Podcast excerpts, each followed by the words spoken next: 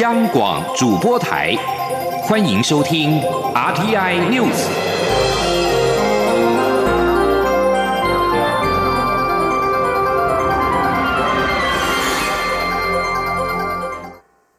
各位好，我是主播王玉伟，欢迎收听这节央广主播台提供给您的 RTI News。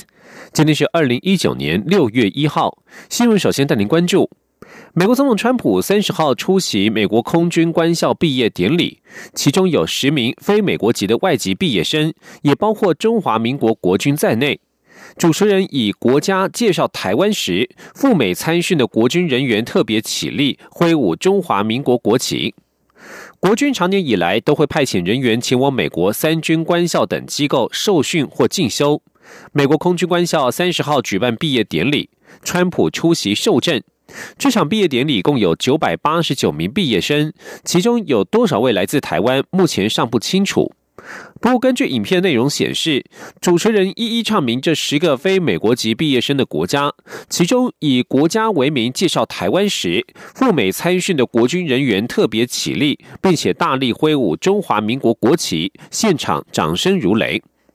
国防安全研究院资源与产业研究所所长苏子云在受访时表示，这次中华民国的国旗就出现在川普的正后方，相较于西元二零一六年美国前总统奥巴马前往美国空军官校的毕业典礼时，中华民国国旗的所在位置就相当的不显眼。两任政府对中华民国的认知与态度，随着台湾旅行法、国防授权法、台湾保证法的逐步落实，将更为明显。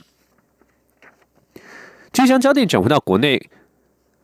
立法院会在三十一号三读通过增订《两岸人民关系条例》第五条之三，两岸之间涉及政治议题的协议，必须经过三道程序，事前必须向立法院提出协议缔结计划以及影响评估报告，并且经由立法院同意。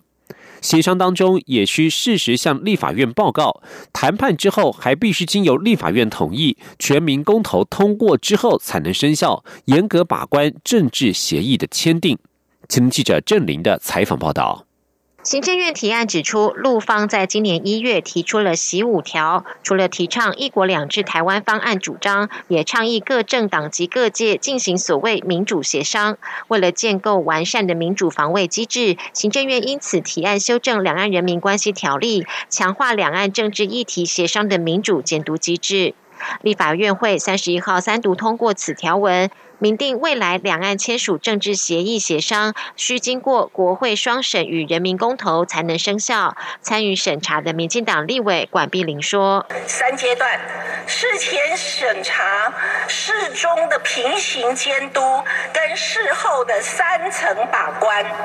这就是今天两岸人民关系条例所规定要签署两岸和平协议的三阶段把关。根据三读条文，涉及政治议题之。”协议，行政院应于协商开始九十天前，向立法院提出协议缔结计划及宪政或重大政治冲击影响评估报告。缔结计划经全体立委四分之三出席，出席委员四分之三同意，使得开始协商。协商过程中，谈判机关需适时向立法院报告。若立法院认为谈判无法依计划进行，得经半数以上立委决议终止协商。完成谈判后，行政院需将协议草案完整内容送立法院审议。立法院在举行听证后，审查协议草案内容，经四分之三以上出席，出席委员四分之三同意才能通过。立法院通过后，还需交由全国性公投，获得投票权人半数以上的同意票数，协议才算生效。中央广播电台记者郑玲采访报道。未来两岸政治协议必须经由国会审议与全民公投才能生效。大陆委员会在三十一号表示，这次修法完善了两岸政治议题协商谈判的民主监督机制，建立一道坚实的民主防护网，守护人民的选择权。学者分析，这项修法是最低限度的防卫门槛。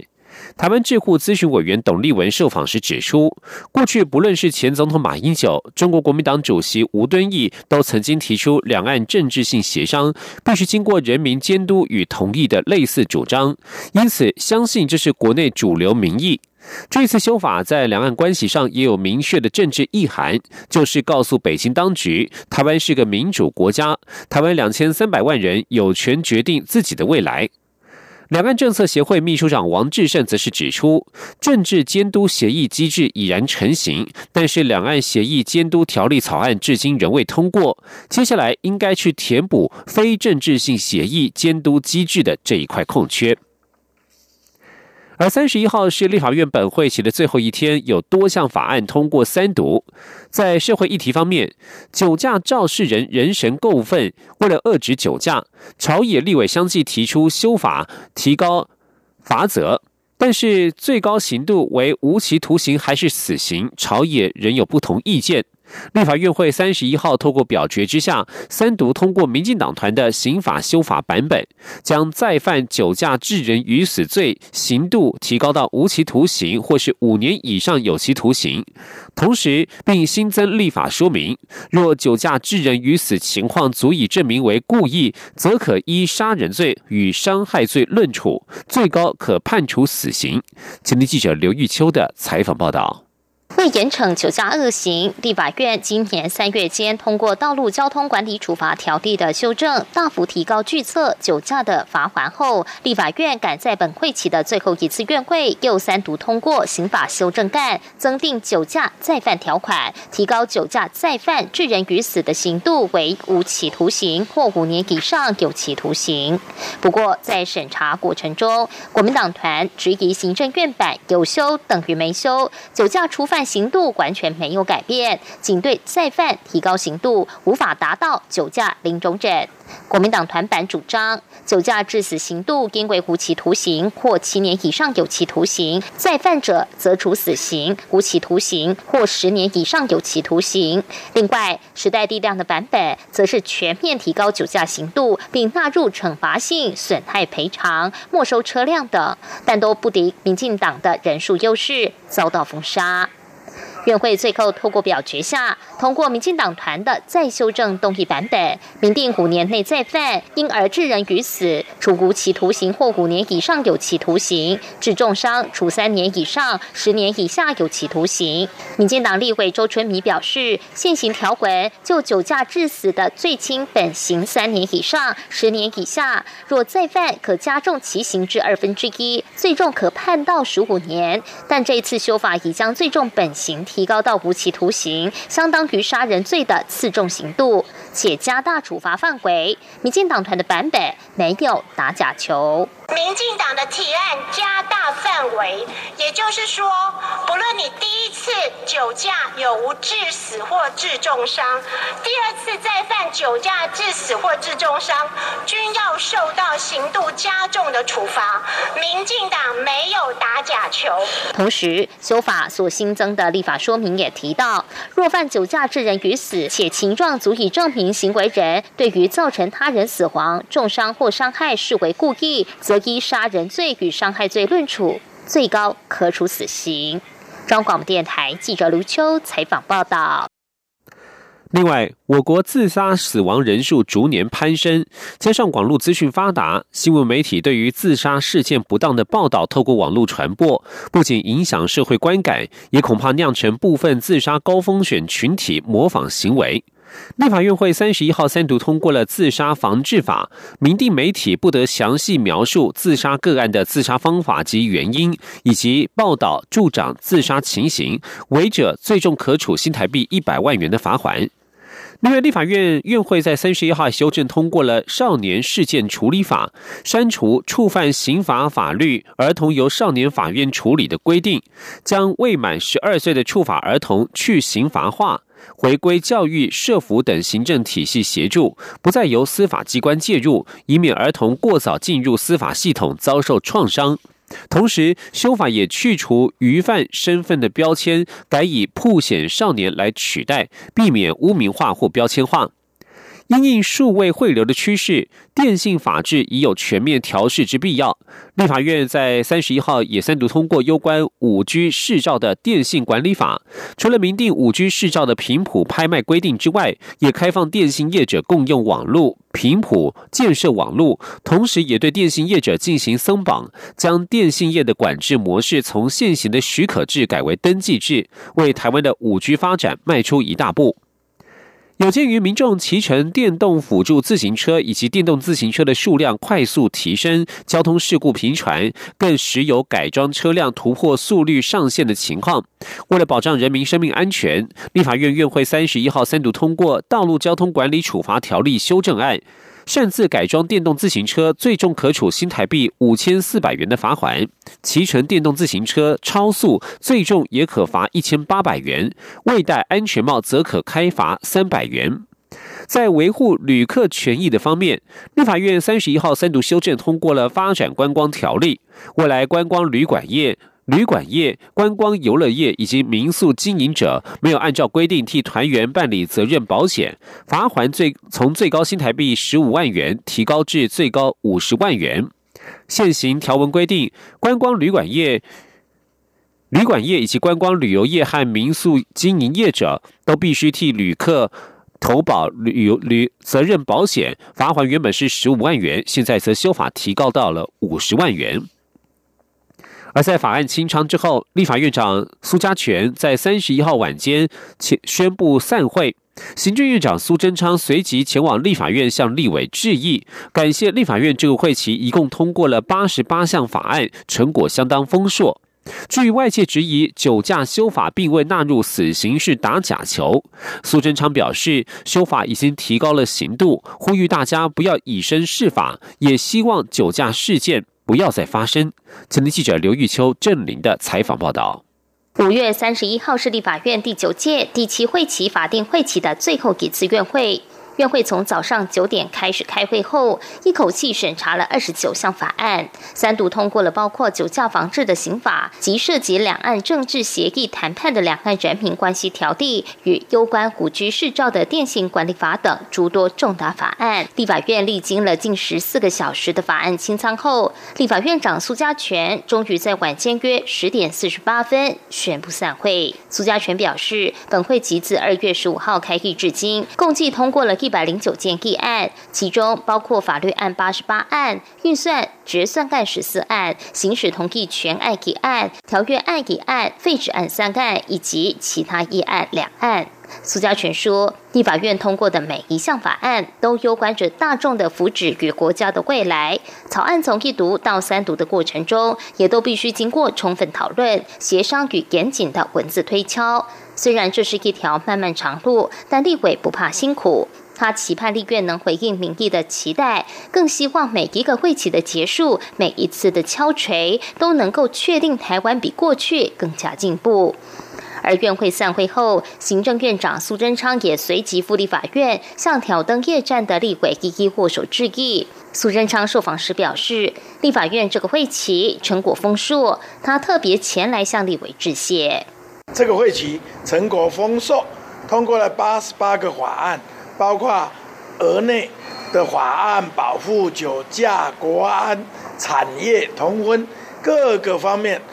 一共八十八个法案，非常不简单。那立法委员们啊，从各个面向反映了民意，而且定出各种法案，来让国人啊能够一体遵守，并且让国家能够进步，产业能够发展。我们特别来致谢。不过，在野党不断抨击三十一号通过的刑法修法中，并未将酒驾致死纳入死刑，酒驾初犯的本刑也会调整，是打假球。对此，苏贞昌则说不会打假球，他知道大家对于酒驾深恶痛绝，所以提高刑度，也希望大家不要以身试法，让修法能真正做到，不要让认识的人酒驾，以至于闯祸的情事再发生。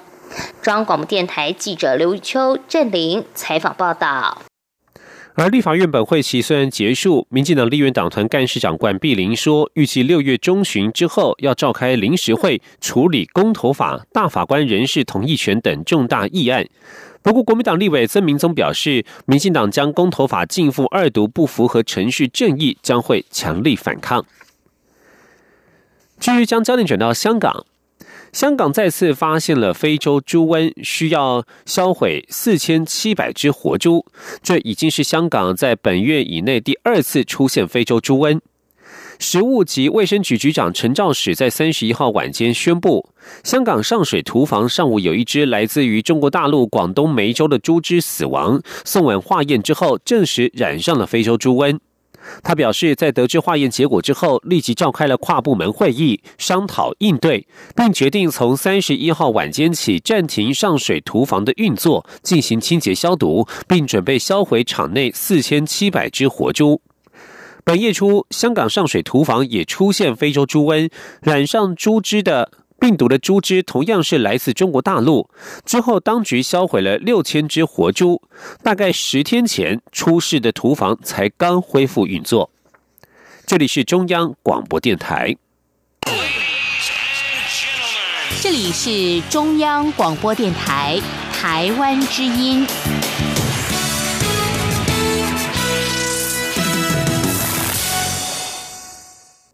各位好，我是主播王玉伟，欢迎继续收听新闻。交通部部务汇报在三十三十一号正式通过俗称 Uber 条款的汽车运输业管理规则一百零三之一条文，严令租赁车应该以实租起跳，否则将开罚租赁车业者新台币九千到九万元。对此，交通部长林佳龙受访时强调。大众运输必须以乘客至上，提供一个公平竞争的环境。因此，这一次是在各界支持之下，将 Uber 纳入运输业管理。请听央广记者吴丽君的采访报道。为了导正 Uber 假租赁车业者为名实质经营计程车业的不法行为，交通部修订汽车运输业管理规则一百零三之一条文，严令租赁车应以实租起跳，否则开罚，引发 Uber 公司及 Uber 司机还有部分租赁车业者的强烈不满。不过，这个被外界称为 Uber 条款的一零三之一条文，依旧在四月二十六号预告期满，五月二十四号通过。交通部法规委员会，并于五月最后一天在交通部部务汇报正式定案，预计六月初上路，十月起正式开罚。对此，交通部长林佳龙傍晚受访时强调，大众运输需以乘客至上，提供一个公平竞争的环境。因此，这一次是在各界支持下，将 Uber 纳入运输业管理。他说：“我们希望一切的大众运输哦，都是以乘客至上，提供一个公平竞争的环境。所以这一次 Uber 纳管，其实包括交通部也好，六都的交通局，大家都是支持。我们的民调也显示，大家期待能够让这种共享经济啊，有一个制度的基础。那也因此，我们有考虑到，一定会让 Uber 这个资讯平台，包括司机都能够有路可走。好，所以这次有很完整的配套。林佳龙也表示，此案历经两个多月的讨论，已经相当成熟。交通部除了宽限业者四个月的时间来转型，也辅导 Uber 司机进入多元化计程车队，并给予共享经济发展的空间，希望保障乘客的权益，同时提升整个计程车服务的品质。中央广播电台记者吴丽君在台北采访。报道。另外，长荣航空劳资争议不休，为了避免重演华航空服员及机师突袭式的罢工，严重冲击搭机旅客的权益与航空公司的运作，部分立委在三十一号提案修法，希望将罢工预告期明确化，遭到桃园市空服员职业工会强烈抗议。对此，交通部长林佳龙表示，航空运输业攸关众多搭机出游或返乡的旅客权益，因此罢工必须有预告机制。现在虽然也有，但是不够明确，因此他支持将罢工预告期明确化，以维护旅客的权益以及航空公司的运作。财经消息：行政院国家发展委员会在三十一号举行国发基金创业天使投资方案成果发表会。截至五月底，已经有三十二家新创事业通过审议，已经是过去的两倍多，投资成果相当亮眼。像是一家主打台湾伴手礼运送服务的 iCarry 公司就指出，多亏了国发基金的抛砖引玉，才让更多天使投资者投资者看到他们。前天记者杨文军的采访报道。国家发展委员会三十一号举行国发基金创业天使投资方案成果发表会，国发会主委陈美玲指出，过去国发基金投资新创事业多是用补助的方式，结果不管是申请案件或通过案例都很少。但这次改由投资方式挹注，并委托创投公司执行后，总共接触超过四百家新创事业。截至五月底，已经有三十二家新创事业通过审议，是过。过去的两倍之多。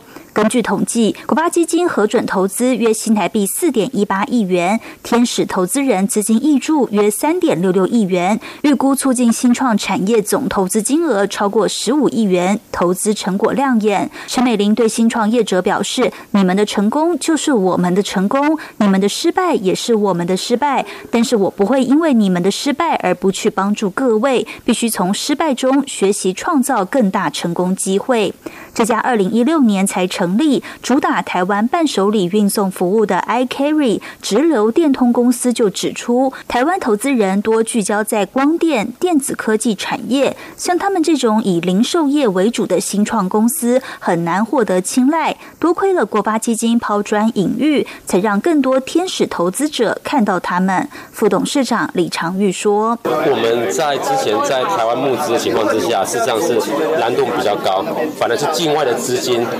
他们是很有兴趣的，但是因为就像我们刚刚讲的，我们目前还是台湾架构，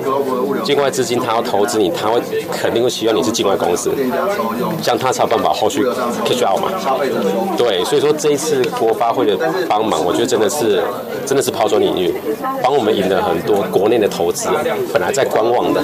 对，就就进来了。另外，这家研发新时代光纤光栅感测器的奇博科技公司也提到，他们主要是致力于灾害安全监测与防范，目标包括边坡、隧道、桥梁等。若是成功的话，生命周期将会比电子产业更长。中央广播电台记者杨文君台北采访报道。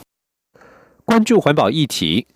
近几年，台湾资源回收厂传出失火事件越趋频繁。民间非政府组织 NGO 看守台湾协会，从两千零九年的保特瓶收购价格以及失火新闻件数比对做追踪，发现回收市场的行情越低，回收厂失火的频率越高，两者呈现负相关。看守台湾协会也呼吁行政院高层应该正视国内废弃物管理仍有许多层面需要改革，而且环保单位量能不足的问题，应该提高更充分的人力与预算。前天记者陈林信宏的采访报道。看守台湾协会以塑胶回收物中较有价值的废保特瓶作为指标，并在苗栗县环保局网站搜集从二零零九年三月至今当地小回收商每月平均的废保特瓶收购价，以及回收厂失火的新闻进一步比对，发现从二零一四年下半年国际原油价格重跌，废保特瓶收购价格也随之大跌后，当年就有五次回收厂失火新闻，但之前就只有在二零一三年。发生过失火事件。至于从二零一五年开始，费宝特瓶收购价首度跌破每公斤十元之后，当年回收厂就发生十次失火事件，隔年也有六次，二零一七年十二次，二零一八年十四次，今年到五月底就已经有十次失火事件，越来越频繁。看守台湾协会指出，回收市场行情越低，回收厂失火频率就越高。目前国内费宝特瓶收购价仍呈现低迷的状态，不超过每公斤五元。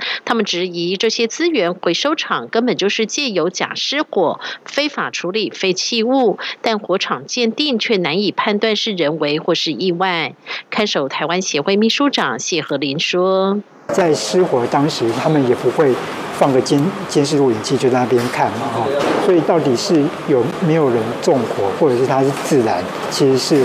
很难去判断的。”哦，他们搞不好就请员工丢个香烟，他们就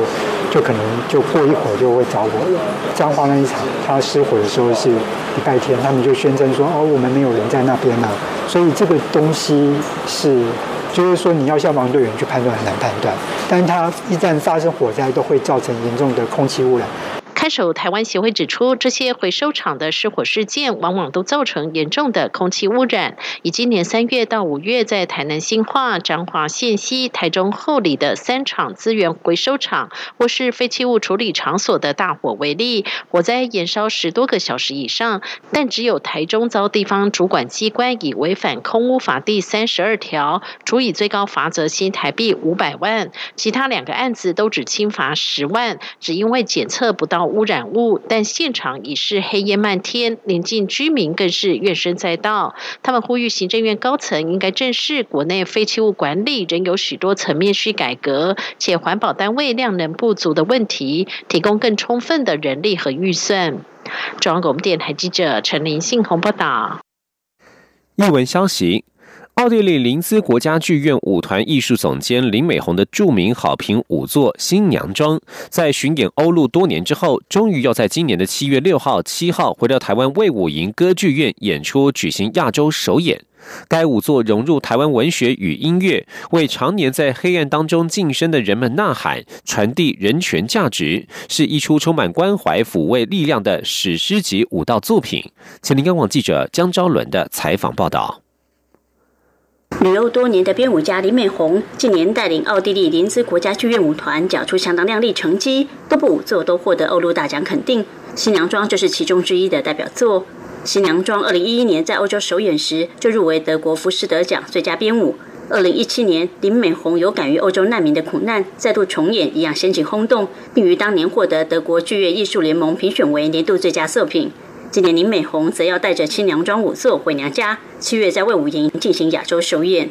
新娘妆是林美红首度以故乡台湾题材及文化元素创作的作品，灵感来自李阳的彩妆写记小说，当中触及二二八事件与性别认同议题。林美红说：“读到李阳的彩妆写记，她才第一次知道二二八事件历史，大受震撼，并开始仔细爬梳她童年空白记忆，进而决定以舞蹈形式搬上舞台。”林美红说：“当他和舞团中来自不同国家的舞者说明创作背景时，许多国家的舞者立刻联想到自己的国家也曾经有同样受压迫的苦难历史。许多舞者彩排时甚至落泪痛哭，证明人权的议题是超越地域、语言隔阂，是普世价值。不止专业舞者，新娘妆每次演出也会另外甄选素人演员一起加入。这些素人演员同样感同身受，尤其回到创作源头台湾，参与甄选的人当中还包含二二八事件受难家属。”他们在征选过程自然而然流露出的激动情绪，林美红虽然早就已经预料到，但心情依旧受到冲击。林美红表示，邀请众人参与有其意义，因为这些人每个人都代表一种声音，要为世界上所有过去或现在仍在受苦难、受压迫的人发声。也因为这些苦难者的疼痛与伤痛是无法用演出传达的，林美红强调，她并不把新娘妆当做一场演出，而是一场关怀的仪式。无论是台上的人或是台下的人，传递的都是关怀与抚慰的力量。林美红说：“我不称它为作品，因为苦难跟这样子的的疼痛无法用演出来表达，所以我们很自然的，所有的任何一个在台前、在台后的工作人员，在台前演唱的最专业的艺术家们，没有任何一个人抱着这样的心情。”用表演来呈现这一这一份心疼、跟关怀、跟感动，所以呢，这个其实是新娘妆所要带回来的最重要的意义。新娘妆整部作品由现场音乐贯穿，音乐创作及演奏由德国编曲家 Michael Eichhorn，台湾剧作家及戏曲演唱家由袁坑编写唱词。并与旅发古琴音乐家尤丽玉及欧洲音乐家携手演出，打破东西音乐樊篱，将不同文化元素融合在舞蹈中。彩妆写记小说作者李阳也相当推崇新娘妆舞作，充分表达了他小说想传达的议题。他几次在欧洲看都泪流满面。大力促成新娘妆返台演出的文化部长郑丽君，除了感谢编舞家将作品带回台湾。更开心见到台湾的艺术家能将台湾的历史生活透过艺术创作带上国际，彰显台湾这块土地的人道关怀精神。中国电台记者江超伦台北采访报道。关心国际情势。国际原子能总署 IAEA 在三十一号发表报告说，伊朗的重要核子原料库存增加，但是仍在二零一五年和世界强权签署协议的限制之内。根据 IAEA 的报告，截至五月二十六号，伊朗有一百二十五点二吨的重水，较二月增加零点四公吨，但是低于一百三十公吨的上限。截至五月二十号，伊朗有一百七十四点一公斤的浓缩铀，高于二月一百六十三点八公斤的库存量，但是也在限制范围之内。根据二零一五年伊朗与二中美英法德等六强签署的核子协议，伊朗同意限缩其核子计划，以换取国际放宽对伊朗的制裁。但是，美国总统川普在去年五月宣布退出协议之后，伊朗在本月初表示将暂停协议当中的部分承诺。然而，报告证实，伊朗目前仍遵守相关的规定。以上新闻由王玉伟编辑播报。